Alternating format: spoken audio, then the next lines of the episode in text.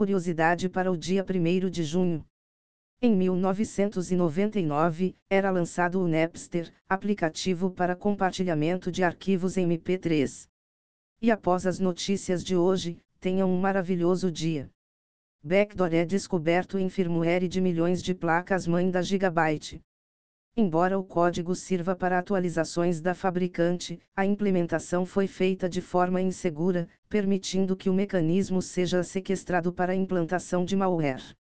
A lista com os 271 modelos de placas-mãe vulneráveis pode ser encontrada no site Tab News.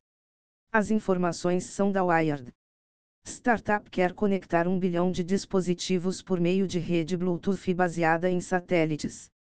O objetivo da Hubble Network é construir uma constelação de 300 satélites, capazes de captar sinais a mil quilômetros de distância e fornecer atualizações em tempo real a qualquer dispositivo com chips Bluetooth útil no rastreamento de mercadorias e monitoramento ambiental, por exemplo.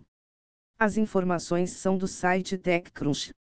Cell da OpenAI revela que escassez de GPUs está atrasando os planos da empresa.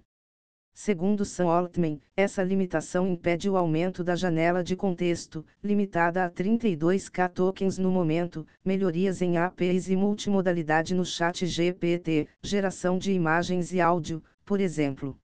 As informações são do site Humanloop.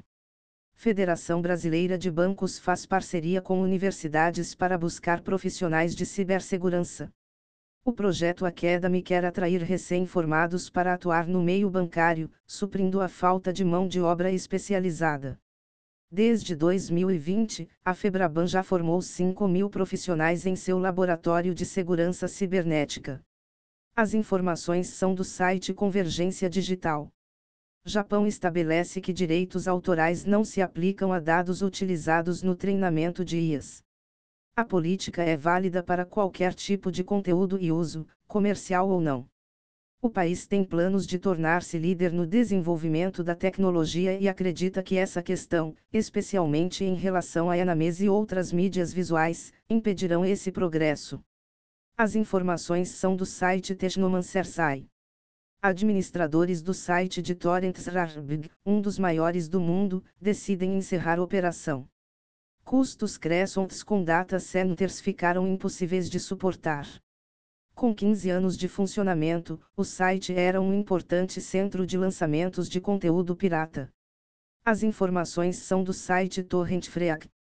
Breve lança sua própria API de busca. O BrevSart é o único índice de busca independente com foco em privacidade. A nova API será especialmente útil para desenvolvedores de IAs ao fornecer dados em escala a um preço acessível. Os planos pagos iniciam em 3 dólares por mil queries. As informações são do blog da Brev. Até mais.